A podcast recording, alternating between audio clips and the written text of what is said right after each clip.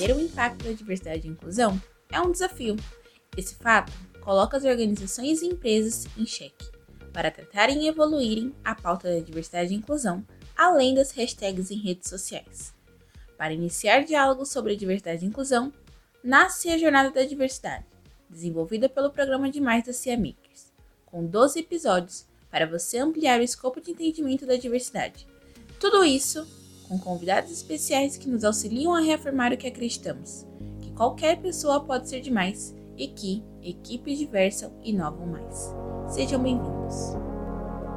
Fala pessoal, Felipe aqui, iniciando mais um episódio do Jornada da Diversidade do programa Demais da Cia Makers e hoje abrindo aí mais um capítulo provas, aliados e inimigos da nossa jornada com um convidado super especial que quem não conhece vai conhecer hoje. Seja muito bem-vindo, Marcos Lima. Olá, Felipe. Olá a todos. É um prazer estar aqui e falar com gente que está pensando na diversidade e é muito bom falar também com quem não está pensando na diversidade, mas a partir de hoje vai começar a pensar. Marcos, e para a gente começar, é, qual que é a forma de eu me apresentar corretamente para um cego? Olha, você pode é, fazer sua audiodescrição. É um, não precisa entrar em super detalhes, mas acho que é importante para a gente saber mais ou menos com quem a gente está falando, né? Principalmente para aquelas pessoas que perderam a visão ao longo da vida.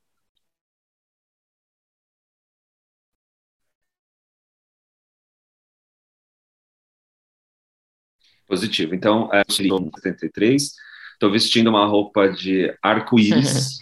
Não estou vendo nada daqui. estou de óculos, estou com óculos amarelo, com de grau, com a, com a haste amarela, e cabelos curtos, castanhos escuros. Estou sentado numa poltrona e atrás de mim tem uma prateleira de livros. Perfeito. Boa descrição. Isso é suficiente, Marco? É, é o suficiente. Para mim é. Assim, claro que cada cego, cada é uma pessoa, né, distinta. Mas uhum. para mim, para mim é o suficiente. Bom, a, as pessoas têm muita é, dificuldade de usar expressões, né? Então, as pessoas ficam em dúvida se elas falam deficiente visual, se elas falam cego. O que você orienta? Olha, não vejo problema nenhum falar cego, projeto, né? o meu projeto se chama Histórias de Cego. É, cego não é uma ofensa, cego é um diagnóstico.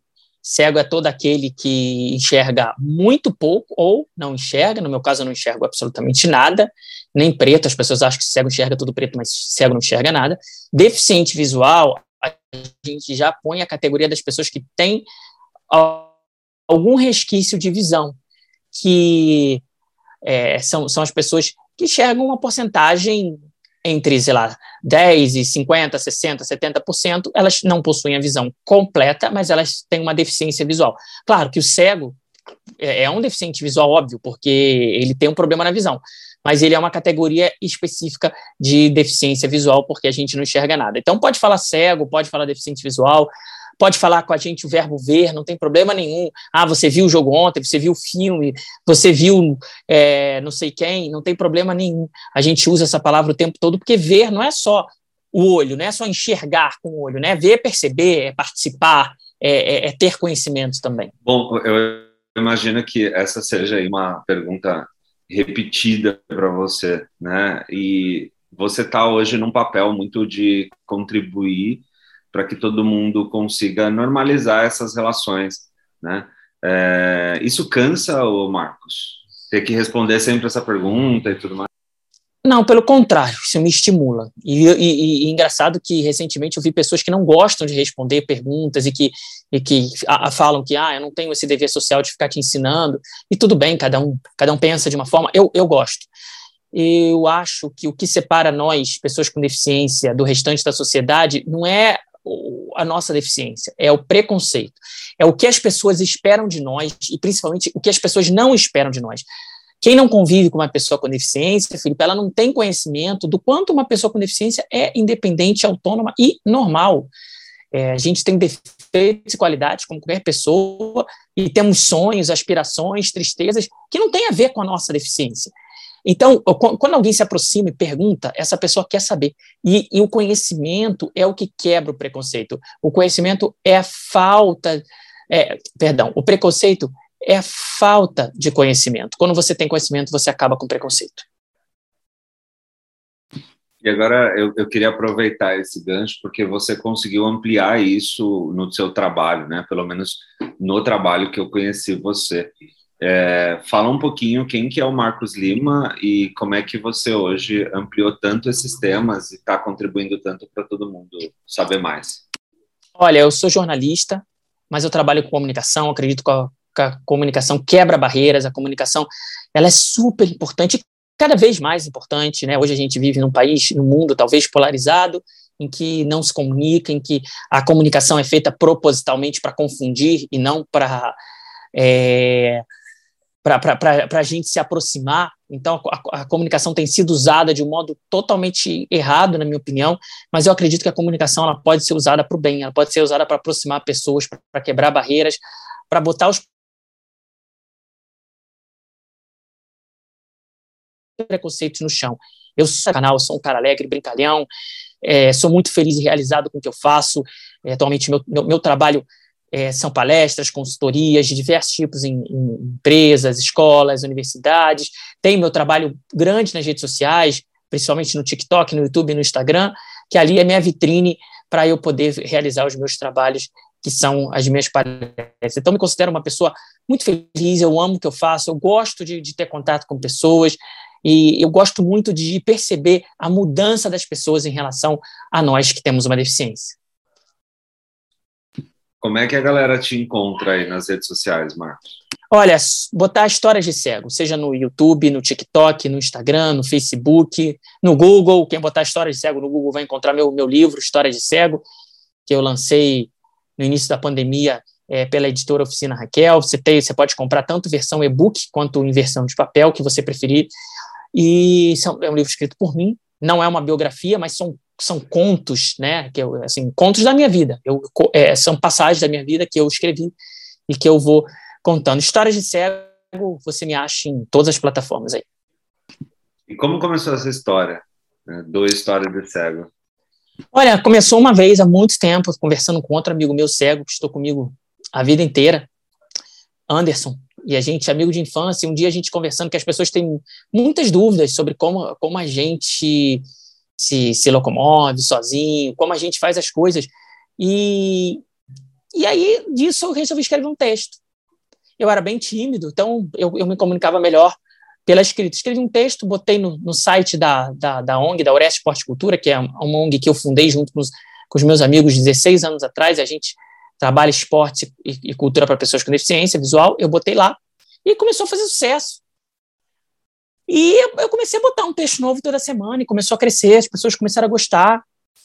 Aí, infelizmente, teve um problema no site, eu perdi todo o conteúdo, fiquei uns anos sem fazer, voltei a escrever um blog num site próprio do História de Cego. Uhum. Aí a, acabou o conteúdo de novo, deu o mesmo, deu mesmo problema no servidor. Eu perdi, perdi o servidor, eu tinha os textos no, no computador, os textos, inclusive, viraram esse livro do História de Cego, são os, os textos, a princípio, que eram do blog, mas eu percebi que as pessoas estavam migrando muito para o YouTube. Eu fiz um canal no YouTube sem muitas pretensões.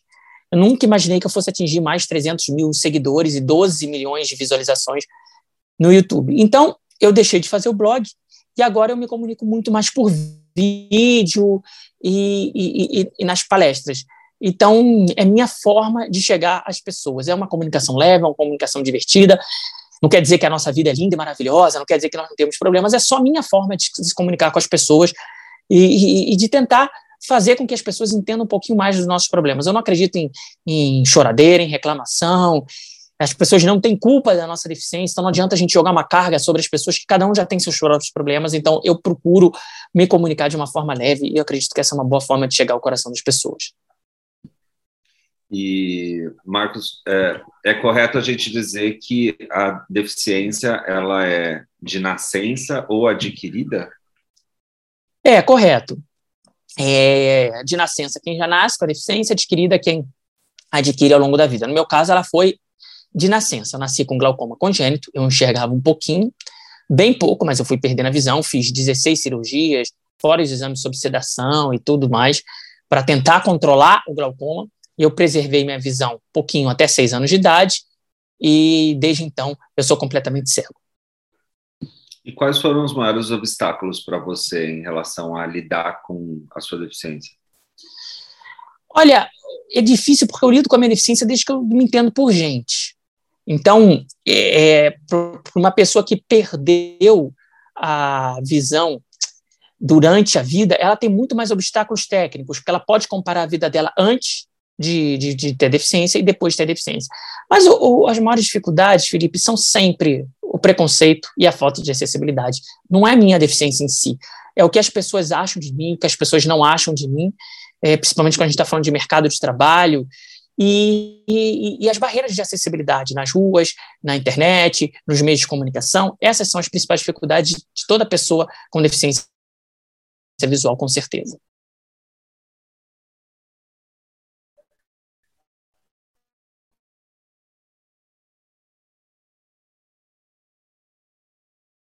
E qual é o que precisa de forma... Olha, primeiro de tudo você precisa aceitar, se aceitar, aceitar que, que, que, que você tem uma deficiência, que você é, vai conviver com isso.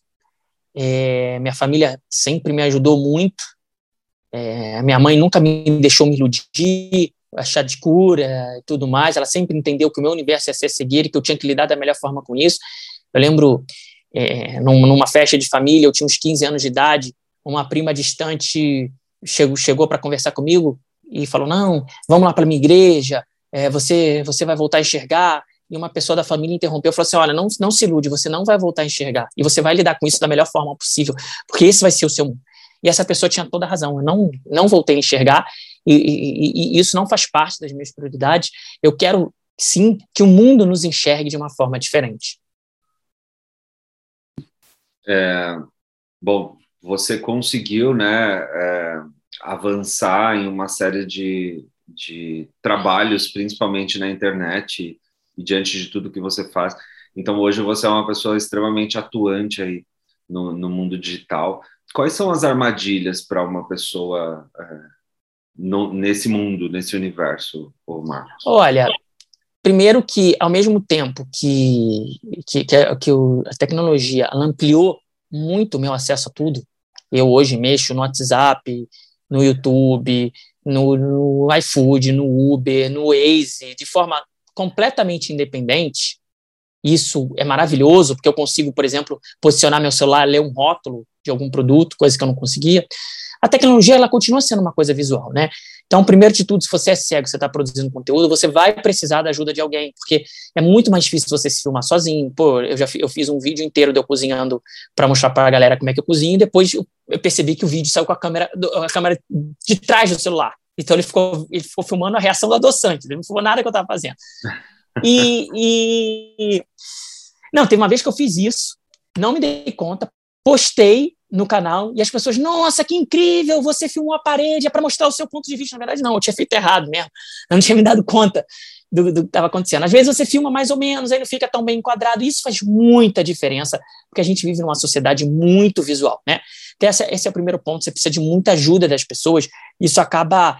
É, é muito bom, porque você encontra pessoas maravilhosas, mas isso acaba. É, é é limitando o que você consegue fazer por conta própria. Então você acaba tendo que esperar o tempo das pessoas. E claro, você tem os haters, você tem as pessoas que, que, que querem te diminuir. Quanto mais você cresce, é, mais isso, isso acontece. Eu fiz um vídeo em que eu é, falei um pouco de, um, de uma discriminação mesmo. Existe uma diferença entre preconceito e discriminação. Preconceito é falta de conhecimento, discriminação é querer te impor alguma coisa por conta da sua deficiência. Eu participei de um grande programa de televisão e, e, e, nesse programa eles queriam que eu, que eu usasse óculos para tapar o meu olho. Eu não, eu não uso óculos, nada contra quem usa. Eu sei que eu nunca usei, eu nem tenho óculos. E a pessoa me pediu, não tinha nem de onde tirar um óculos, não, não tá com óculos no bolso. Enfim, eu contei essa história no canal, quem quiser tá lá no YouTube, no, no Histórias de Cego. É, e, no, e no comentário, num comentário, uma pessoa, ela se apresentou, e pelo menos ela teve coragem de botar nome e sobrenome, porque as pessoas se escondem.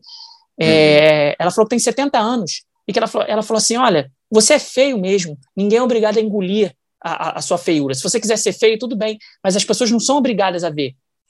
E, e, e, eu vou te dizer que ela é minha inspiração, a dona Eni. Eu não a conheço pessoalmente, espero nunca conhecer, mas ela é minha inspiração. Todo dia eu acordo e falo assim: enquanto eu tiver a dona Eni no mundo, eu preciso falar para as pessoas. Uhum. E é, onde estão as pessoas cegas?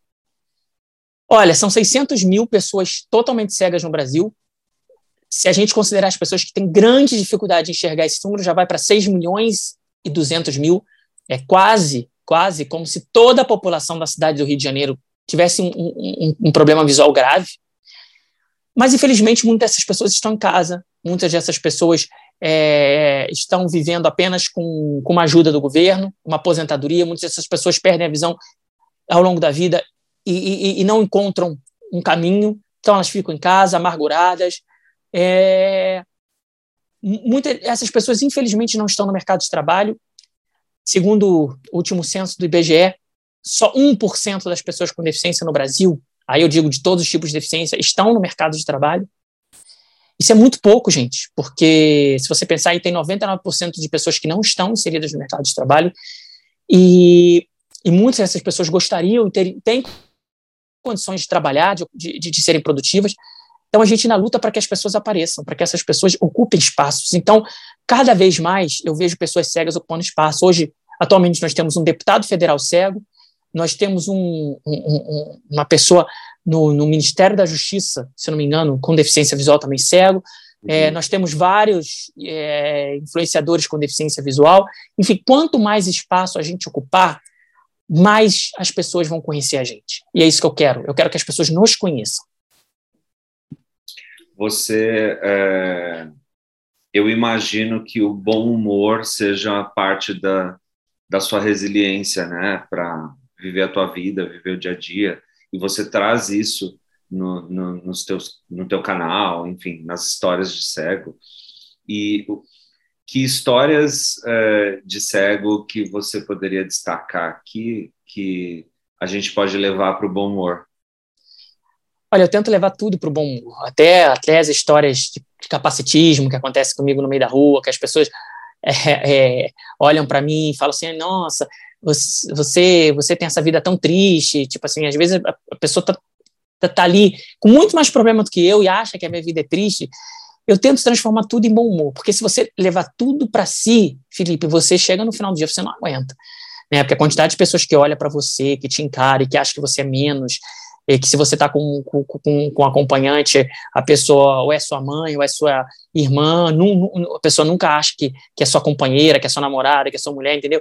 É, é, existe muito esse preconceito que as pessoas não se dão nem conta. Então, eu, eu procuro levar tudo para o bom humor, me divertir. Várias das minhas histórias é, vieram de, de, de, de, situações adversas. É, quando, quando me atravessaram a rua, por exemplo, eu não queria atravessar. É, ou quando um, um, bêbado, caindo já de bêbado, me, me, me, quis me atravessar a rua, né? Eu tinha que confiar no cara e tudo mais.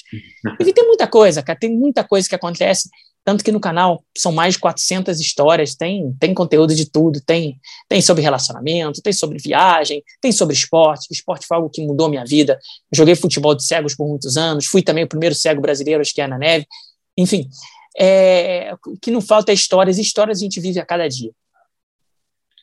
É, você você claramente tem uma grande contribuição hoje para a pauta de diversidade né, no mercado de trabalho. Na, na, na, sua, na sua análise, qual que, quais são os principais desafios dessa pauta? São todas. Mercado de trabalho é, uma, é, é muito complicado. Eu diria que é o segundo ramo em que a pessoa com deficiência visual, e eu vou falar especificamente da deficiência visual, uhum. que ela mais enfrenta dificuldades. Eu acho que só mais dificuldades só no ramo afetivo amoroso porque pelo menos no mercado existe a lei de cotas, ainda existe, né?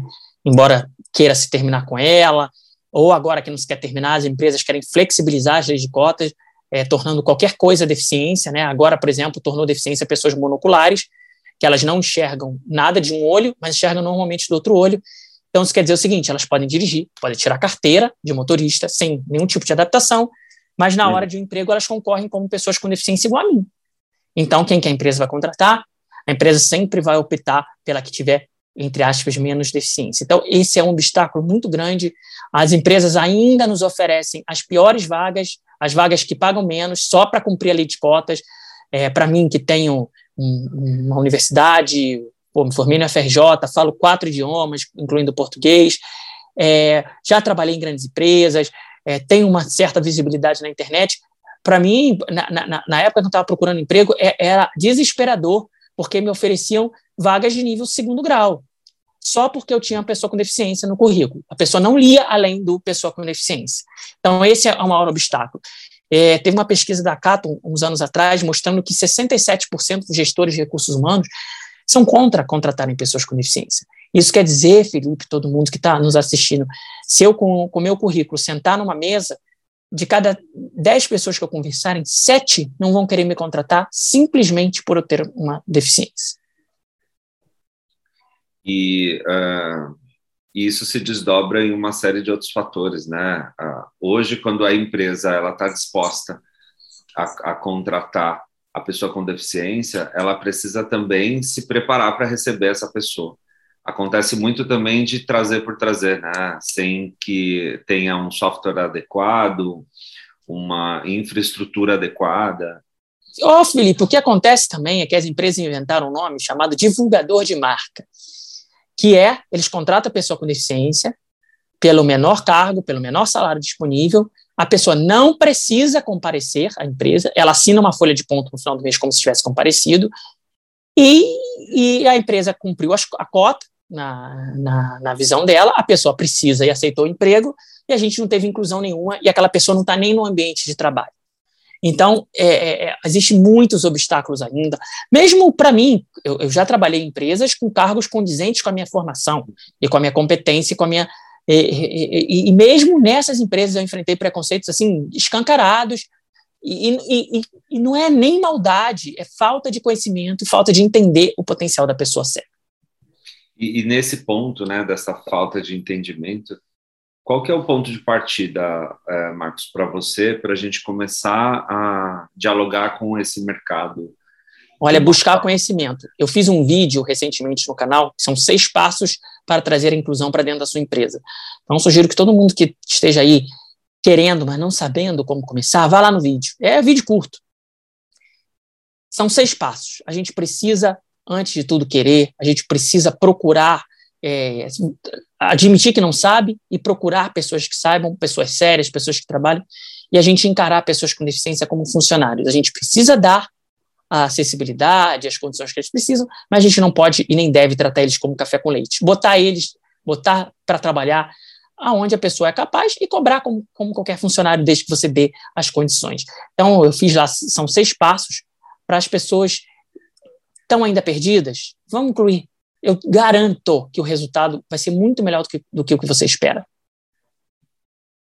Saindo desse, desse dessa ótica de empresas e vindo para uma ótica pessoal de dia a dia mesmo, como é que para você as pessoas podem praticar empatia diante do diferente, da, da deficiência e da diversidade? Olha, tá tão cada vez mais difícil praticar empatia, né? Porque todo mundo acha que sabe tudo de tudo, sabe tudo de todos, e quem fala alguma coisa é mimimi. É...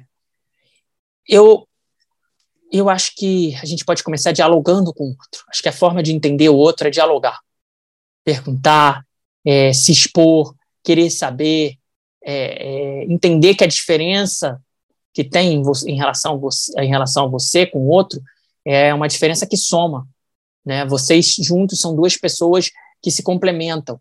Não quer dizer que a diferença dele é, te faz melhor. Não existe isso de melhor ou pior. Então, acho que a gente precisa se abrir ao diálogo, se abrir a escutar as pessoas. Marcos, como você vê o futuro? Olha, eu acho que apesar de tudo a gente está melhorando, apesar de um retrocesso recente, grande, né, outro dia, até reportagem de, de, de grupos de pessoas que se mobilizam para odiar pessoas com deficiência na rede social apareceu, coisa que eu nunca achei que fosse aparecer. A gente está vendo uma sociedade que abriu espaço para as pessoas dizerem as maiores besteiras do mundo, é, é, é como se fosse opinião. Mas apesar desse retrocesso recente, eu acho que a médio prazo a gente está evoluindo. A internet, ela trouxe muita coisa boa. Eu só estou aqui conversando com você por conta da internet. A gente não se conhece, a gente está gravando à distância. Você, meu trabalho é todo é, é muito pela internet. A minha vitrine são as redes sociais. Então, eu acho que, que, que tem muita gente boa falando. E quanto mais a gente falar, menos preconceito vai existir. Bom, uh, acho que existe muita convergência da forma com que a gente daqui também vê o futuro. Uh, nós somos uma escola, a gente acredita que a educação é a única forma da gente promover mudanças e transformar. Exatamente. E as pessoas precisam experimentar a liberdade, né? E, e ser, serem quem elas são e deixar com que isso flua e que a gente ocupe qualquer espaço, porque os espaços são direitos nossos. Exatamente. É, Marcos, eu queria dizer que uh, a tua contribuição ela é extremamente significativa uh, para todo mundo, né? Uh, ter o espaço para aprender e para dialogar e conviver é muito valioso para quem quer de fato mudar, aprender e fazer diferente. Então, em nome de toda a Cia Makers, do Programa Demais, da Jornada de Diversidade, eu quero te agradecer muito. É, queria que você deixasse uma mensagem para nossa galera e para a galera que virá e para nossa galera que vai seguir você a partir de agora. É, deixa uma mensagem aí para a galera. Olha, engraçado que tem muita gente que deixa nos comentários, né? Assim, ó, oh, mano, por que, que você não faz isso, isso, isso para voltar a enxergar? Ah, porque é, a religião tal vai te ajudar, o pastor tal, não sei o que tal, é, o santo tal. E eu entendo que as pessoas achem que a cegueira é o fim do mundo, que a minha vida é pensar em voltar a enxergar, mas não é. Não é. E eu digo para todo mundo que é cego, que está perdendo a visão, ou que tem um parente cego, ou que convive com uma pessoa cega, né? Existe vida após a cegueira. A gente continua sendo pessoa, a gente continua sendo uma, um ser capaz de amar, capaz de trabalhar, capaz de, de viver, de se locomover. É, as minhas relações com as pessoas não são relações em que as pessoas é, é, é cuidam de mim, né? São relações equilibradas, sempre foram relações de troca. Então, é, o que eu queria passar para as pessoas é isso: não julguem a deficiência pela deficiência. Eu só não enxergo, mas eu faço um monte de coisas e algumas que nem você faz. Marcos, é, acho que a gente abriu da melhor forma esse diálogo. Eu espero que esse seja o primeiro de vários outros encontros e participações suas aqui no nosso ecossistema. Em Perfeito. nome de todas as amigas, te agradeço muito por ser tão receptivo, por ser tão carinhoso e tão é, aberto aí para dialogar com, com, todo mundo. Muito obrigado. É... Bom, pessoal, eu vou dar a palavra aqui para o Marcos se despedir também. E eu já me despeço. E o nosso intuito aqui em abrir esses diálogos é mostrar que todo mundo pode ser demais. Certo, Marcos? Exatamente, acho que nós temos espaço para todos. É, meu projeto é Histórias de Cego, conheçam no YouTube, no TikTok, no Instagram. meu livro Histórias de Cego, é, todos os programas, podcasts que eu já participei, é sempre uma forma de você falar com as pessoas. Eu também tenho um projeto chamado de Cego para Cego, em que eu converso diretamente com pessoas cegas, pessoas que estão perdendo a visão ou que possuem familiares ou conhecidos nessas condições. É um projeto gratuito, é uma conversa individual. É, então, quem quiser participar ou quem quiser qualquer tipo de parceria, me escreva para historiasdecego.gmail.com. Obrigado, Felipe. Obrigado a todos, Cia Makers. Eu tenho certeza que um projeto como esse você nunca viu e nem eu. Tchau, tchau. Valeu, galera. E para as empresas, equipe diversas inovam mais.